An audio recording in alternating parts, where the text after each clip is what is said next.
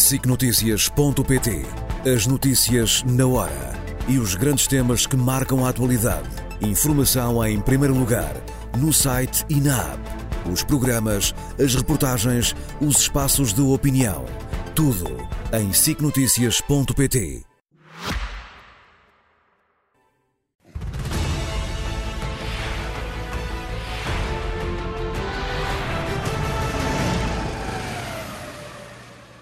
E como reparamos, até pelo teor desta entrevista, vivemos uma semana particularmente dramática em que a uma guerra se sobrepõe outra. E, portanto, nós aqui vamos começar por falar também desta situação no Médio Oriente. No teu caso, José Milhados, com uma espécie de nota prévia ou declaração, não é? Exato. Eh, primeiro, eu fico surpreendido e espantado quando, há, eh, quando começo a ouvir que Israel lançou um ataque contra a faixa de Gaza. Ora, isto não está correto. Israel lançou um contra-ataque, porque o ataque foi lançado pelo Hamas contra Israel. É aí que está o início, o início, uh, digamos, uh, desta fase do, do, perigosa do conflito. E quero que também deixar clara a minha posição face a este conflito, porque acho que é meu dever. E eu, de forma nenhuma, uh, just, encontro justificação uh, para os terroristas do Hamas que fizeram aquele massacre hediondo. Não há nada, nada neste mundo que justifique. Mas, sinceramente falando, e eu falei com alguns amigos meus que têm em Israel, e eu receio que os líderes de Israel poderão uh, reagir de uma forma, uh, digamos, eu diria, demasiadamente dura em relação à população civil. Porque nós sabemos que o Hamas utiliza a população civil como escudos eles não escondem isso, até crianças utilizam, e por isso eh, eu espero que Israel tenha em conta este pormenor eh, e que a comunidade internacional, por exemplo, os Estados Unidos agora, têm uma ocasião impressionantemente oportuna para fazerem avançar o processo de paz no Médio Oriente, embora eu saiba que seja uma coisa extremamente difícil, devido não só a que este conflito já dura há 70 anos e atingiu um ponto extremamente perigoso agora. E o que disse Netanyahu há pouco não faz, não faz prever nada de bom para os próximos dias. Nuno, uh, sobre a chamada situação no terreno, começou precipitada por este este massacre bárbaro do, do passado sábado. Entretanto, há aqui uma espécie de compasso de espera. O que é que se está a passar? Eu, eu o massacre bárbaro devo dizer que ele tem que ser condenado exemplarmente por todas as pessoas, uh, obviamente, e tem que ser separado do problema da Palestina. Uma coisa não tem a ver com a outra. É um massacre bárbaro. É um massacre bárbaro. Mas eu acho que Israel ganharia em formar ou aceitar uma comissão internacional a da ONU ou outra, que investigasse os crimes de guerra praticados naquela primeira semana, ou naqueles primeiros dias. Acho que ganhava tudo com isso. É a minha opinião. Uh, o que é que se passa neste momento? Ia começar com um acontecimento político, foi um encontro entre o secretário de Estado norte-americano Anthony Blinken, uh, hoje, há poucas horas, e Mahmoud Abbas. Mahmoud Abbas, como se sabe, é o uh, presidente da Autoridade Palestiniana. A Autoridade Palestiniana é, para todos os efeitos, a representante legítima do povo palestiniano. Eh, ela está não na faixa de Gaza, mas na margem ocidental eh, do Jordão, aquilo que nós chamamos eh, Cisjordânia, e é esta autoridade palestiniana que foi expulsa pelo Hamas há cerca há mais de uma década de Gaza e, e, que deixou, eh, por ineficácia ou por impotência, ou não, não vamos aqui caracterizar mais essas palavras, uh, essa situação, mas deixou que o Hamas criasse uma espécie um Estado policial nesta faixa de Gaza. Portanto, para quem acha que a faixa de Gaza é uma espécie de um paraíso em que há independência de tribunais, há comissões de direitos humanos, etc., podem esquecer isso. Uh, Podes-me dizer, há muitas razões para que não seja assim, tudo bem, mas não é assim.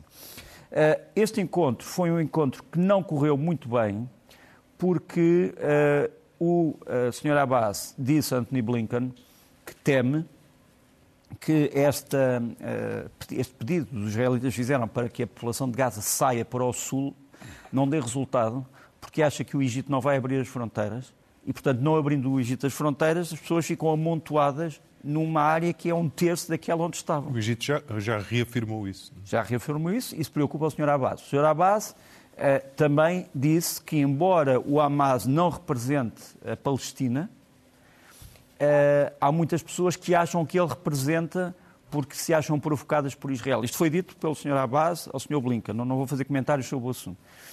O Sr. Blinken uh, veio também explicar que, segundo os Estados Unidos, é preciso haver uma, com, uh, uma espécie, uma congregação de esforços para que o processo de paz não seja afetado por isto e que possa continuar sem que as pessoas fiquem, fiquem cegas por esta barbárie. Mas essa barbárie tem que ser condenada.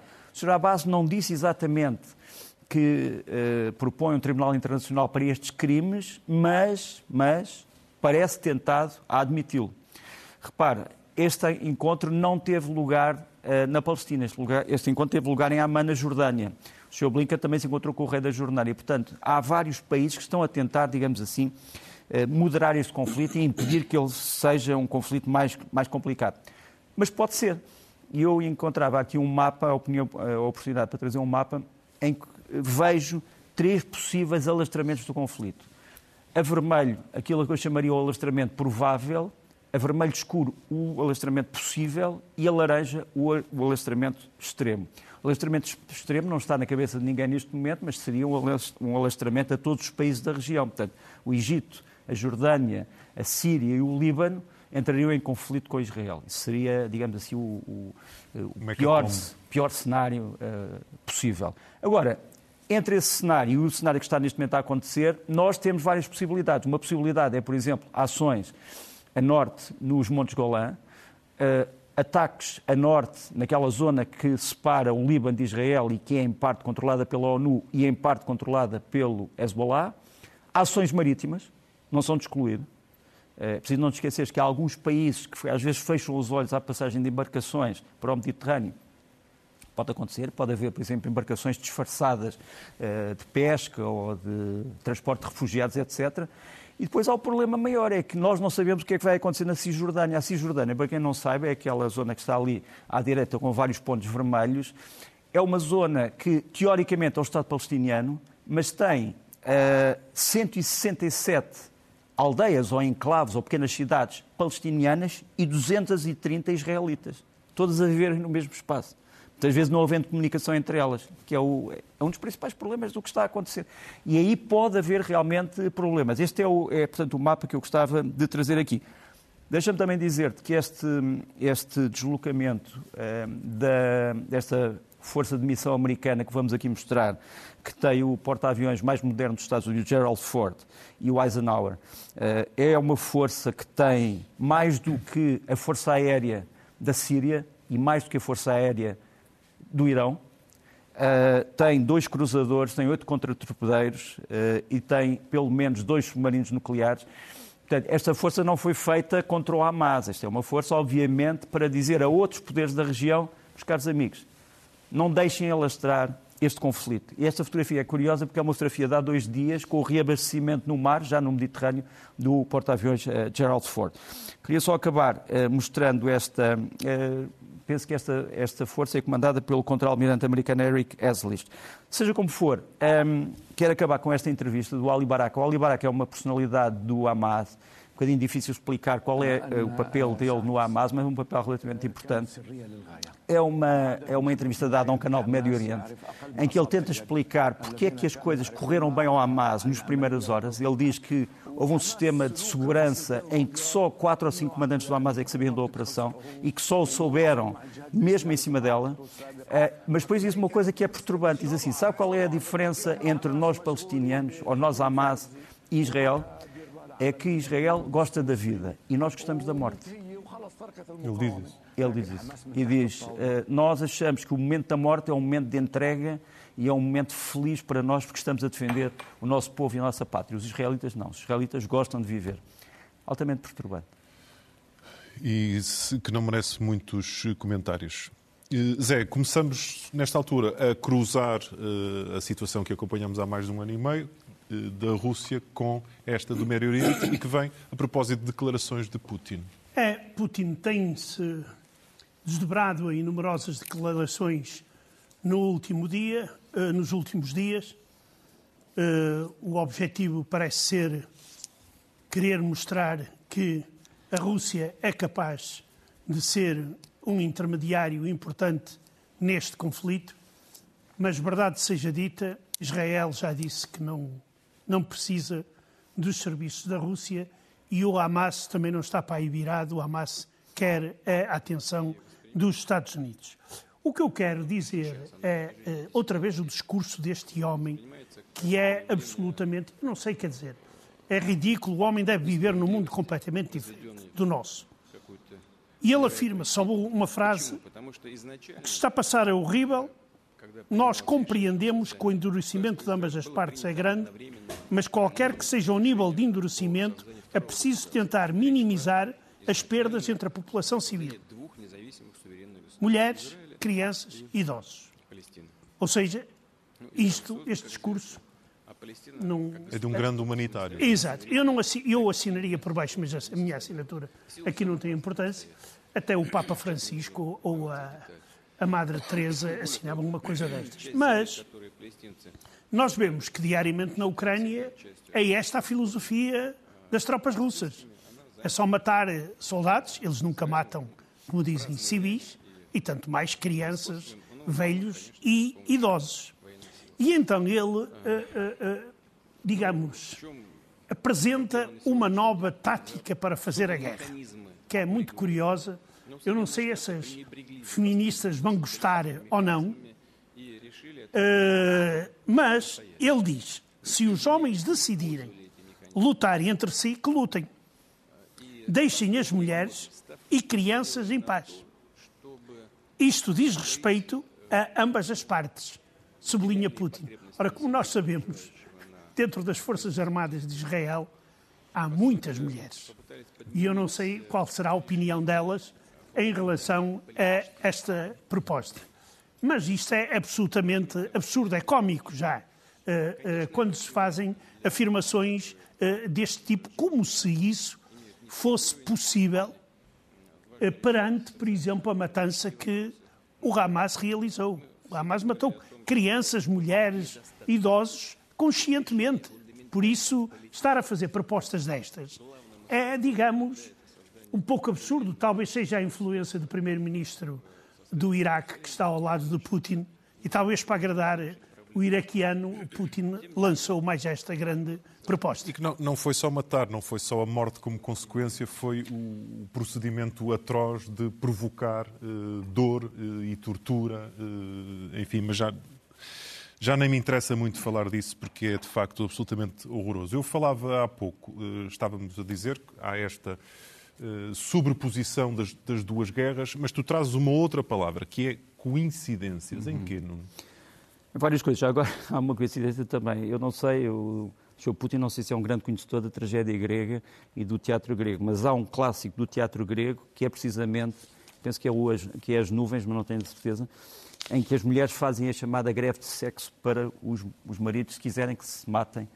Não sei se ele terá sido inspirado por isso. Mas, deve, haver, deve, haver um, deve haver um helenista por trás do Putin, nós não sabíamos. Uh, ele, que se, ele que se acusa.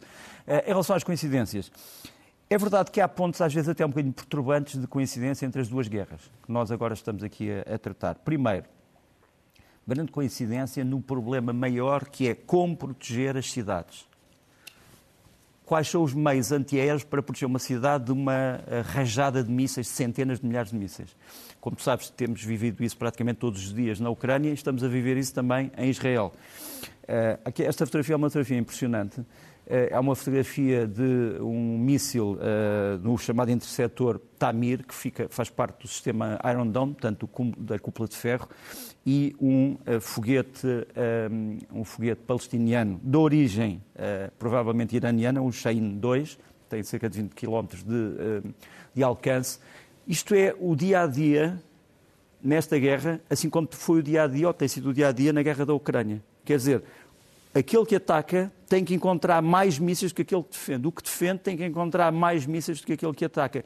Cada um destes mísseis do sistema Iron Dome custa cerca de 110 mil euros. Só um. E são precisos milhares, se não dezenas de milhares. Este míssil é fabricado, portanto é o míssil de cima, é fabricado uh, pelos israelitas, mas também pelos Estados Unidos, pela empresa, pela empresa Raytheon, e é por isso que os Estados Unidos neste momento estão a dar a Israel dezenas de milhares, se não centenas de milhares de mísseis para proteger as suas cidades. Primeira coincidência. Segunda coincidência, os israelitas andam atrás dos sítios por onde o Hamas passa, os sítios secretos. Túneis, estradas que estão camufladas, edifícios que afinal não são edifícios, são outras coisas. Uh, no caso da Ucrânia, a Rússia anda atrás dos sítios onde a Ucrânia transfere material. E quais são esses sítios, sobretudo? São os comboios e é o complexo de caminhos de ferro. Nós temos aqui um, um, comboio destruído pela Rússia, mas a Rússia não conseguiu destruir o sistema de caminhos de ferro da Ucrânia. Assim como Israel ainda não conseguiu destruir os túneis do Hamas. Aliás, um dos objetivos da chamada ofensiva terrestre é tentar entrar nos túneis, o que me parece uma tarefa muito complicada. Isto é um, é, um, é um, comboio destruído e ali em cima temos um mapa militar ucraniano com as localizações das estações de comboio. Mas este, este sistema de comboios ainda não foi desarticulado ao fim de dois anos, ou quase dois anos de conflito entre, entre a Rússia e a Ucrânia. A Rússia não conseguiu destruí-lo. Terceira coincidência. Assim como a Ucrânia era uma sociedade altamente dividida antes da guerra, as pessoas não gostavam do Zelensky, havia muitos, muitas divergências, mas uniram-se por causa da guerra. Assim também os israelitas se uniram por causa desta guerra. Como tu sabes, há uma grande maioria do povo israelita que não pode com a chamada reforma judicial do Netanyahu. Temos, Vieram para as ruas. Temos um enorme regresso de, de, de reservistas ou de pessoas que já e, não entanto, pensavam... E, no entanto, essas pessoas que não gostam do Netanyahu, não vão fazer guerra pelo Netanyahu, regressaram, vão fazer guerra por Israel. Nós temos aqui um documento impressionante que é, enquanto estão uh, os tais duelos de mísseis no ar, que vês ali, os soldados que voltaram e os reservistas estão a dançar em torno uh, daquilo que são, aquilo que chamamos de Sefer Torah, ou seja, tens ali o livro sagrado com os seus paramentos e eles estão a dançar ao mesmo tempo que os mísseis estão a cair. Eram três coincidências que eu gostava de ter realçado. E mais o Netanyahu, que, que enfrentou profundas crises políticas no, no, nos últimos anos de eleições e coligações, uh, de momento consegue desta forma dramática. Sim, mas da maneira como tu estás a dizer isso, parece, eh, parece poder criar-se o cenário de uma teoria da conspiração que isto foi tudo planeado não, pelo é, Netanyahu. Não, isso as palavras são tuas. Não, eu sei, eu sei, mas estou a dizer, mas, mas, mas é uma da, mas sabes que mas conheces essa teoria da conspiração, como yes, sabes. mas teorias de conspiração há para tudo. E, e se, se, vamos, se vamos por aí, Zé. Vamos fazer um programa sobre isso.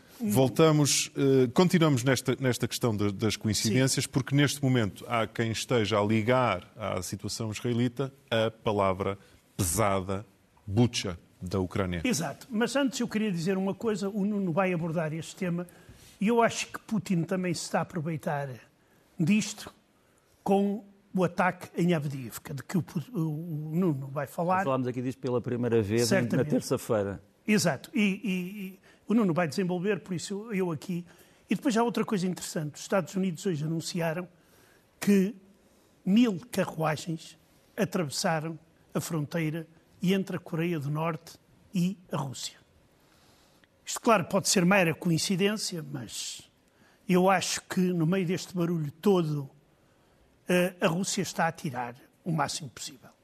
Em termos propagandísticos, eles parece que andaram na mesma escola, o Hamas e o, e o Peskov, o, o tal porta-voz que tu nunca viste. E, e continuo sem ver? E, exato, e continuas sem ver. Mas aqui é. Uh, uma, temos aqui um vídeo que começa com uma jornalista estrangeira, foi esta, eh, que falou das crianças com cabeças decepadas. Eh, e então, eh, os russos estão a utilizar isto para desacreditar todo o massacre cometido por Hamas. E então dizem que aquilo que é tudo encenado, foi tudo encenado. Foi como a embucha na, na, na, na Ucrânia. Ou seja, nada existiu, uh, apenas montagens de filmes e etc.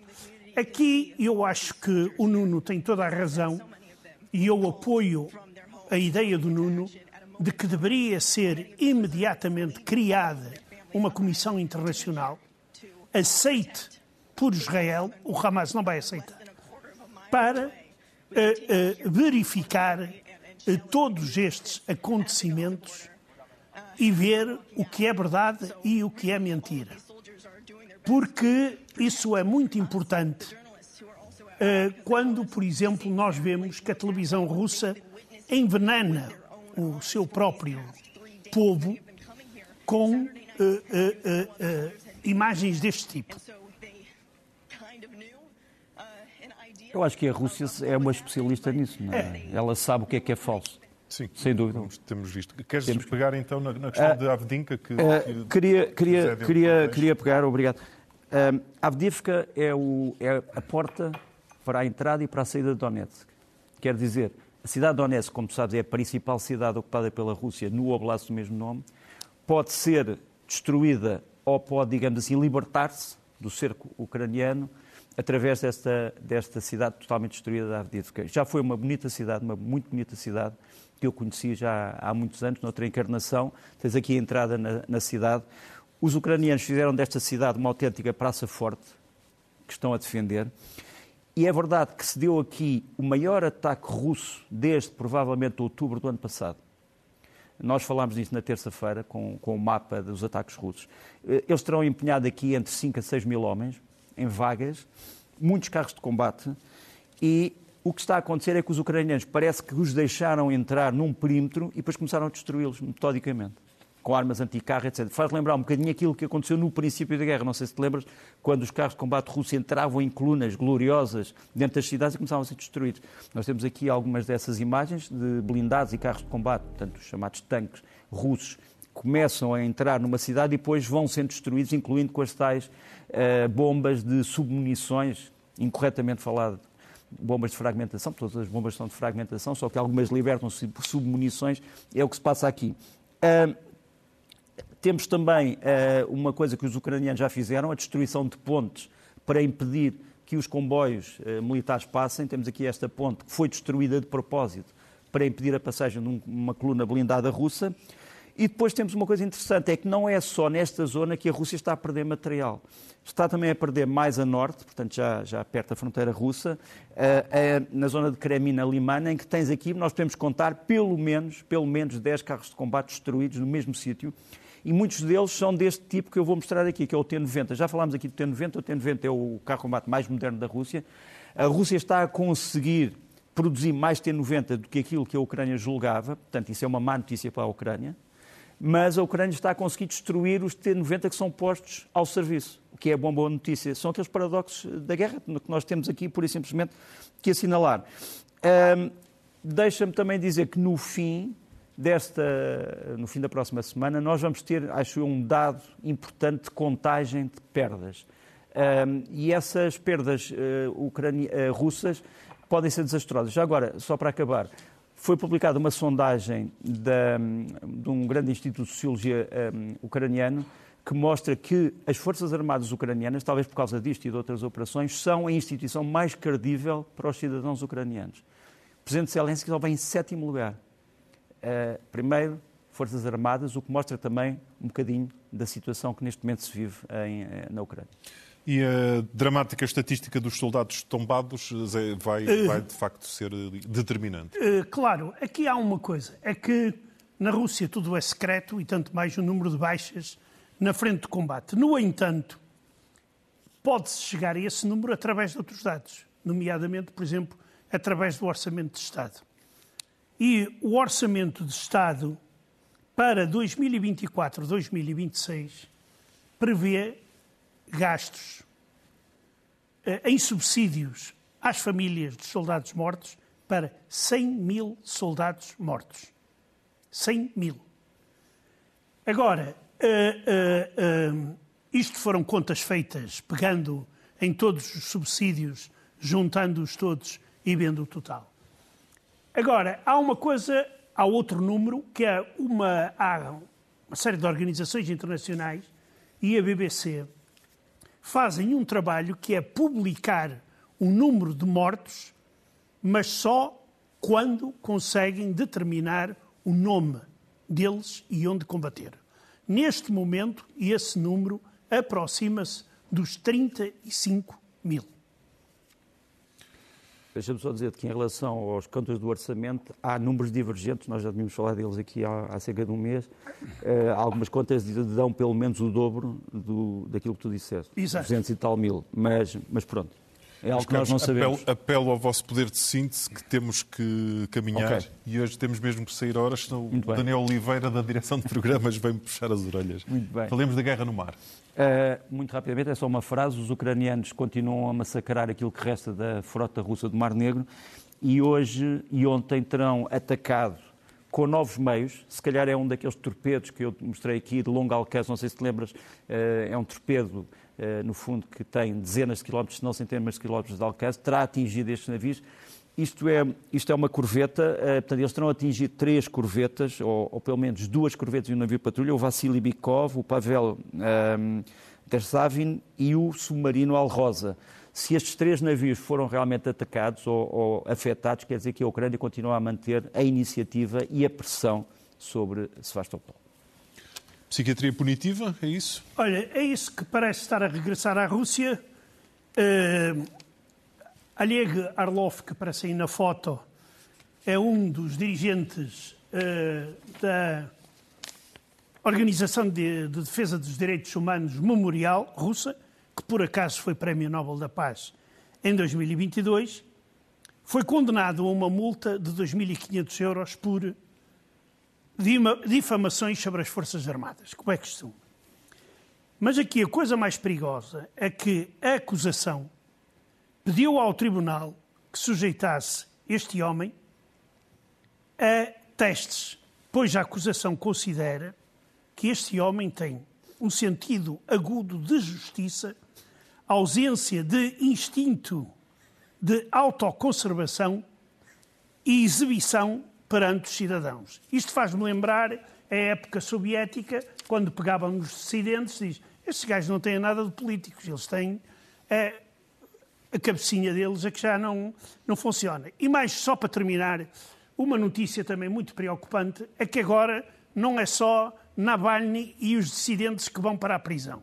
Agora também são, peço desculpa, estou-me a rir, mas não é de alegria. É... Agora a polícia começou a deter os advogados que defendem ou defenderam essas pessoas. Ou seja, hoje foram detidos e sujeitos a busca, os escritórios e tudo isso, três advogados que defenderam Navalny e a acusação é muito grave, que é participação na criação de uma organização terrorista. E, portanto, espera-se daqui a pouco a prisão dos advogados dos advogados Exato. que devem surgir. Exato. Não é? Nuno, podemos terminar ainda com as derrotas diplomáticas da Rússia e também de garantias à Ucrânia. Mais uma vez não consigo pôr a história do trompetista. Então põe já. Mas, não, mas é estamos a rir, mas é uma coisa de nervos, sinceramente. Mas há aquela famosa cartoon em que o Navalny diz quero bom advogado e vê-se uma voz toda céu ao lado. Bom, mas de qualquer maneira, um, a Ucrânia esta semana recebeu garantias que não vai ser esquecida apesar da crise em Israel. Eh, esta reunião em Ramstein, que também foi eh, uma reunião do Conselho criado da NATO e Ucrânia, em que foram renovados os votos, digamos assim, de ajuda à Ucrânia. Por exemplo, este sistema Patriot que vem para a Ucrânia são, são 60 mísseis dados pela Alemanha, oito lançadores. A Holanda vai dar talvez mais 60 mísseis, os Estados Unidos ainda mais. A Noruega vai dar um sistema uh, NASAMS. Depois, eh, houve esta iniciativa muito importante em Zagreb. Eh, a Croácia e a Ucrânia têm agora um projeto de desminagem com métodos extremamente modernos e é um, enfim, a Ucrânia uh, sabe que a Croácia passou por aquilo que ela passou e, portanto, há aqui uma comunhão também de esforços e de memória. E depois tem havido alguns uh, desaires uh, diplomáticos russos, são uns atrás dos outros. A Rússia perdeu uma causa junto à Organização Internacional de Aviação Civil que não deixa os, os, os aviões russos andarem pelo mundo, por razões que nós, nós conhecemos, é que geralmente caem. Depois, a Rússia não conseguiu ser eleita para a Comissão de Direitos Humanos eh, das Nações Unidas, portanto, perdeu a eleição na Assembleia Geral. Temos aqui imagem, penso eu, da, eh, da, da entidade para onde a Rússia já não pode ir, e depois ainda perdeu no, eh, na Assembleia Parlamentar do Parlamento Europeu. O Putin foi considerado um ditador, uh, o Holodomor, portanto, a, a, grande fome ucraniana, foi considerado um genocídio. E, no fundo, uh, a Rússia foi também impedida de participar pelo Comitê Olímpico nas novas grandes provas internacionais. São muitas, são muitas derrotas. Fechemos então com Chepil. Trompetista morto, mas não acredito. este homem uh, chamava-se Andrei Chepil. Ele é um especialista na trembita, que é uma espécie de uma trompete alpina, uma trompete da montanha da Ucrânia. Ele fazia parte deste grupo Corali e ele, vai, é ele que está a tocar aqui.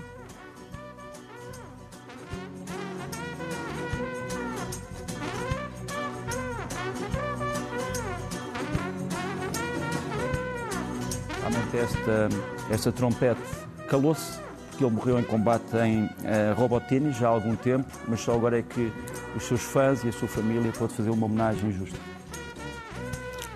Fechamos com esta nota de homenagem a um ucraniano. Os Gemilhazes e o Nuno Cogeiro voltam na próxima semana, se não for antes.